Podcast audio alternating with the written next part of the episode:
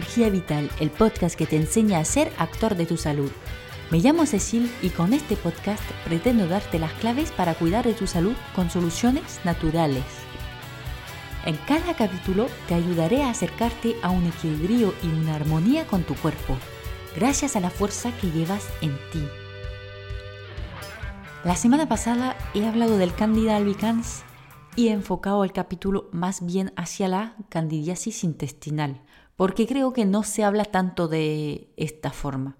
Así que si te interesa, pues ya sabes, el capítulo anterior. Además, no solamente es muy dañina, sino que a veces es el origen de candidiasis íntima.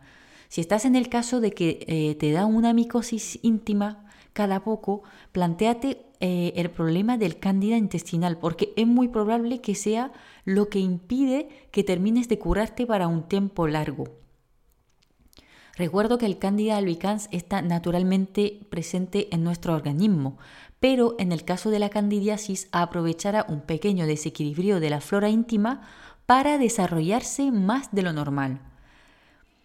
La flora íntima en condiciones normales contiene mucho lactobacillus que mantienen el pH ácido en la vagina y estimulan el sistema inmunitario a nivel local. Y claro, cuando se manifiestan los síntomas de la candidiasis, pues es que en vez de tener una mayoría de lactobacillus, pues se ha desarrollado en más cantidad el cándida. ¿Cómo se manifiesta la candidiasis vaginal? Aunque lamentablemente muchas conocemos estos síntomas, los voy a recordar por si tendrías eh, dudas sobre el diagnóstico o que tienes la suerte de que nunca se te ha dado. Lo más común es el picor a nivel de la vulva o de la vagina.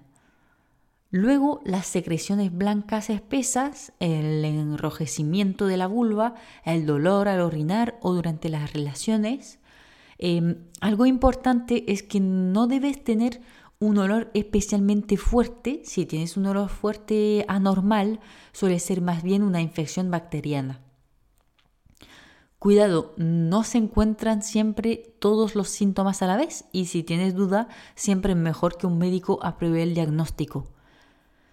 Obviamente estoy hablando mucho de la versión femenina de la enfermedad mm, de vagina, pero también puede aparecer en hombres. Lo que pasa es que muchas veces es asintomático o con pequeños síntomas con algo de picor o irritación o unos puntitos blancos. Si se detecta una candidiasis en el hombre, también se tiene que tratar y se recomienda por supuesto el, el uso de preservativo hasta que se solucione. Te voy a dar algunos consejos para aliviar el picor y la irritación a nivel local, eh, todo natural, como siempre. Algo que alivia en el momento es el aceite de coco, directamente en la vulva con una gasa o una tela limpia. Luego, no sé si conoces los hidrolatos. Si te apetece, puedes escuchar el capítulo 24, donde te hablo de los aceites esenciales, pues los hidrolatos son la parte acuosa que se obtiene al extraer el aceite esencial de una planta contienen solamente un por ciento de aceite esencial, lo que les permite tener propiedades muy interesantes, pero a la vez ser menos agresivos para las zonas sensibles como lo es la vulva. Podremos así aplicar hidrolatos de árbol del té, igualmente diluido en agua fría, a razón de una cucharadita de hidrolato por 100 mililitros de agua.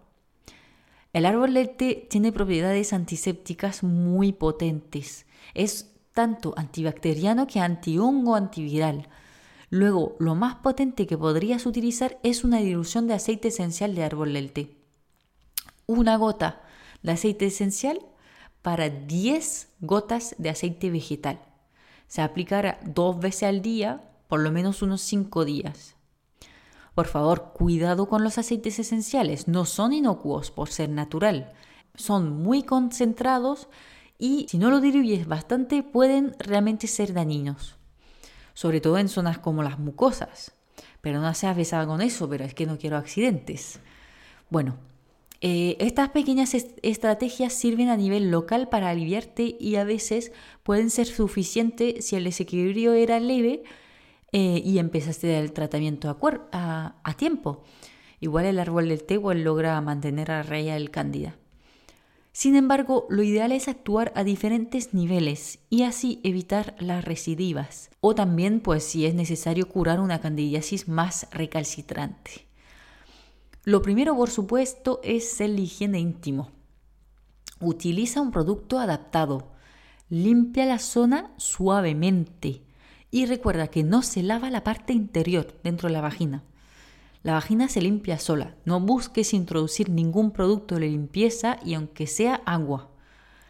Te arriesgarías más a desequilibrar la flora íntima que otra cosa. Se limpia la vulva y punto. Luego al bicho le encantan las condiciones de maceración en plan caliente y húmedo. Así que evita quedarte mucho tiempo con el bañador puesto en verano o en cualquier temporada, si vas a la piscina, no utilices ropa muy apretada tampoco y elige tu ropa interior de algodón. Evita lo máximo posible el uso de compresas menstruales o por lo menos cámbiala cada poco durante tu periodo. En cuanto a las protecciones menstruales internas, pues olvídate. Durante el tiempo que estés con eso, olvídate. Lo ideal son las bragas menstruales. Si son de calidad, por supuesto, eh, muchas te mantienen con la zona seca, eso gracias a su gran capacidad de absorción. Por supuesto, muchas veces el desequilibrio de la flora íntima que permite el desarrollo del cándida viene del consumo de antibióticos. Especialmente ese que piden tanto en la farmacia y que no quiero dar porque sé que aunque te va a curar la infección de orina, muy probablemente terminarás con una candidiasis.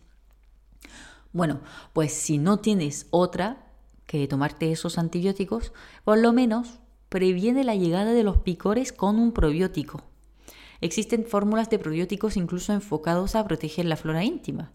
Así que tómatelos durante el tratamiento e incluso hasta dos semanas después del tratamiento con antibiótico para mantener la flora sana. Obviamente los probióticos no solamente te sirven en prevención, sino también como parte de tu tratamiento. Una vez más, no te vas a salvar de los consejos básicos que permiten a tu organismo estar tranquilo y concentrarse en eliminar el agente patógeno. Primero, limitar el estrés que desequilibra directamente el microbiota en general, debilita el sistema inmunitario y desequilibra el sistema hormonal. Las herramientas de naturopatía para manejar mejor el estrés se encuentran todos en el capítulo dedicado a esto, que es el número 16. Pero te voy a recordar algunas aquí porque soy muy buena. Trabaja tu respiración con la coherencia cardíaca o el yoga, entre otras técnicas, pero también eh, cualquier actividad física que te guste. Elige alimentos ricos en magnesio, selenio, triptófano. Los probióticos también te van a ayudar para el estrés porque acuérdate que el intestino es nuestro segundo cerebro, o primero, a debatir. También tienes algunos productos interesantes en aromaterapia, como la lavanda, la naranja amarga, por vía respiratoria, muy eficaz para llegar directo al cerebro. Y por supuesto, en fitoterapia tenemos las plantas adaptógenas como la rodiola eh, o también el ashwagandha. Luego no te vas a salvar del tema del sueño, otra vez, tengo todo un capítulo sobre el tema, el número 2 me parece. Em, el organismo se regenera y se limpia durante el sueño, así que si no duermes lo suficiente, nunca podrás centrarse en eliminar lo que te atasca. Así que durante el día, ponte a la luz del sol, ingiere alimentos ricos en triptófano, em, practica tu deporte favorito y por la noche Fuera de las pantallas se autorizan solamente una cenita ligera, los abrazos y la lectura, que tampoco me parece un plan malo, ¿no?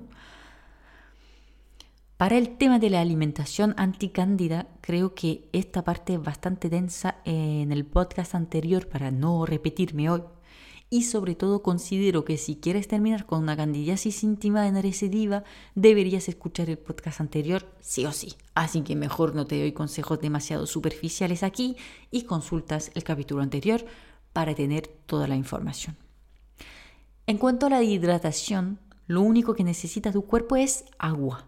Elige la de calidad y si te cuesta tomarte tus dos litros diarios, añádele un poquito de limón, que además permitirá una hidratación más eficiente, y o un poco de menta, para darle un sabor agradable. Al igual que para la candidiasis intestinal, se puede actuar también con aceites esenciales o plantas por vía oral, pero son protocolos específicos que será mejor que determines con tu naturópata para personalizarlo.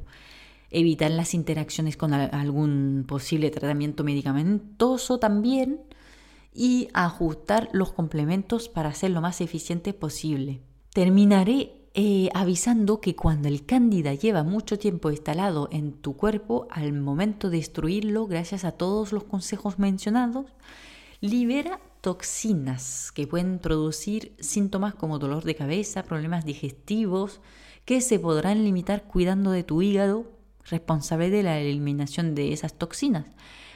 Para eso, si no te acompaña un naturópata específicamente, por lo menos utiliza la técnica de la bolsa de agua caliente a la altura del hígado para ayudarle en su trabajo. Mm, toma mucha agua también, muévete suavemente, pero muévete. Y no dudes en tomarte un descanso en la lucha si ves que se pone muy difícil de aguantar. Pues muchas gracias por escucharme hoy. Espero que te haya quedado más claro el tema. Recuerdo que si te ha quedado alguna duda, puedes escribirme un comentario por aquí o por Instagram, amenicencia-naturo, donde también encontrarás más contenido de naturopatía y desarrollo personal. Si tienes un aparato Mac de alguna forma, pues me dejas una reseña en Apple Podcast, que eso tiene mucho valor. Y eh, si te gusta el capítulo, pues también puedes dejarme unas estrellitas para apoyar mi trabajo y sacarme una gran sonrisa. Y también puedes compartir una captura de pantalla del podcast en tus redes sociales para ayudarme a comunicar cada vez más sobre la salud natural. No te olvides de identificarme para que te vea y te dé las gracias.